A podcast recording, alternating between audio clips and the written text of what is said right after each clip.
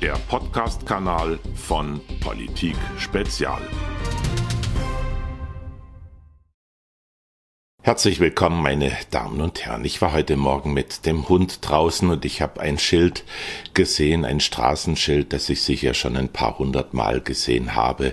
Es ist dieses blaue Schild, wo Sie ein Haus sehen, einen Erwachsenen, ein Kind, die spielen miteinander mit einem Ball.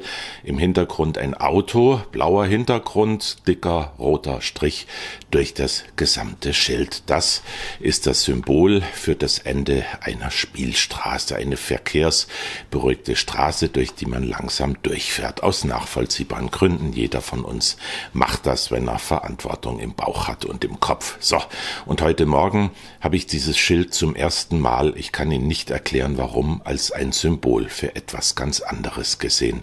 Ein Symbol für das Ende einer Lebensweise.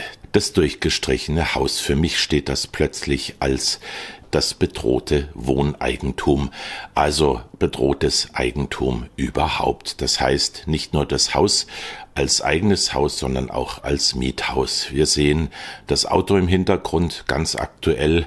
Wir gehen mit Schocks aus dem Kassenraum der Tankstellen raus und Witzbolde im Internet empfehlen sogar, dass man jetzt Tankstellen-Seelsorger einstellt.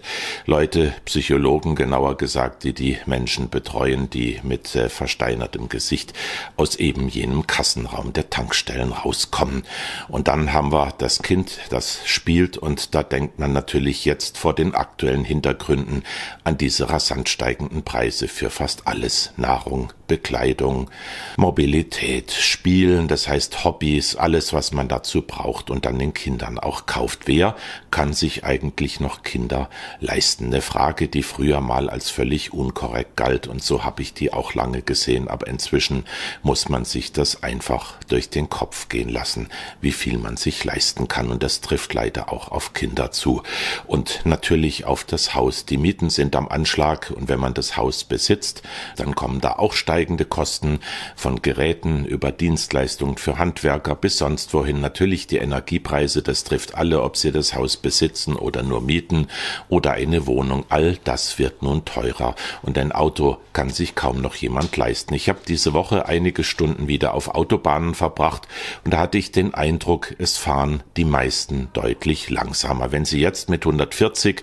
über die Autobahn fahren, dann überholt sie kaum noch jemand und die Menschen insgesamt, die Autofahrer, Fahrer fahren einfach verhaltener. So ist das. Und viele werden sich jetzt überlegen, welche Fahrten überhaupt noch sein müssen. Und damit ist die Mobilität tangiert. Die Mobilität ist eine der tragenden Säulen unseres Wohlstandes. Wenn man das jetzt alles mal hochbricht auf die makroökonomische Schiene, also auf die Volkswirtschaft insgesamt, dann haben wir eine Situation, die so aussieht. Wir haben viele ungelöste wirtschaftliche, vor allem finanzielle Probleme, Staatsverschuldung, leere Sozialkassen und so weiter und so fort. Die marode Infrastruktur, die dringend erneuert werden müsste. Da haben wir jetzt gelesen in dieser Woche in irgendeiner Zeitung, habe ich es gesehen. Jetzt fängt man an mit äh, ganz topmodernen Maschinen die Brücken zu überprüfen. Das sind irgendwelche Aufnahmen mit Ultraschall oder Röntgenbildern, äh, die man da macht. Und da will man feststellen, welche Brücken jetzt sofort erneuert werden müssen mit anderen Worten, das wissen die, die dafür verantwortlich sind, gar nicht. Und äh, die lassen uns da einfach weiter drüber fahren. Wir sind da Versuchskaninchen für eine zusammenbrechende Infrastruktur. Und auch die steht dafür, dass wir bei ungelösten Problemen neue Herausforderungen dazu bekommen. Und während diese Herausforderungen auch noch dazukommen, schwindet die Wirtschaftskraft im Land und auch die Kaufkraft. Wir haben immer weniger Geld für sonstige Ausgaben, wenn wir immer mehr für Energie hinblättern müssen und fürs Wohnen und wenn die Mobilität sowieso uns schwer gemacht wird. Und das bedeutet, dass wir in einem Land mit rasant schwindender Substanz leben. Und dann haben wir einen Finanzminister, Herr Lindner, den habe ich heute irgendwo im Internet gesehen, das hat jemand gefilmt und reingestellt in die sozialen Kanäle, wie er in einer Sendung auftritt und sagt, ja, ich weiß und ich gebe das zu, dass der Staat mit steigenden Benzinpreisen auch verdient, zusätzlich verdient, weil er natürlich Steuern darauf legt, aber er kann da nichts äh, dagegen tun. Das sind die Forderungen, jetzt die, äh, die Benzinpreise zu deckeln. Er kann da nichts tun, weil die Autofahrer, wenn sie an der Tankstelle mehr Geld lassen, anderswo weniger ausgeben. Das heißt, der Staat kassiert an den Tankstellen mit, leidet anderswo auch mit. Ein hirnrissiges Argument, das der Mann da bringt. Und damit gibt er ja letztlich zu, dass der Staat keine Bewegungsspielräume, keinen Manövrierraum mehr hat. Wir stehen mit dem Rücken zur Wand. Die politische Kaste will uns nicht helfen, sie kann es nicht. Die Kasten sind einfach leer.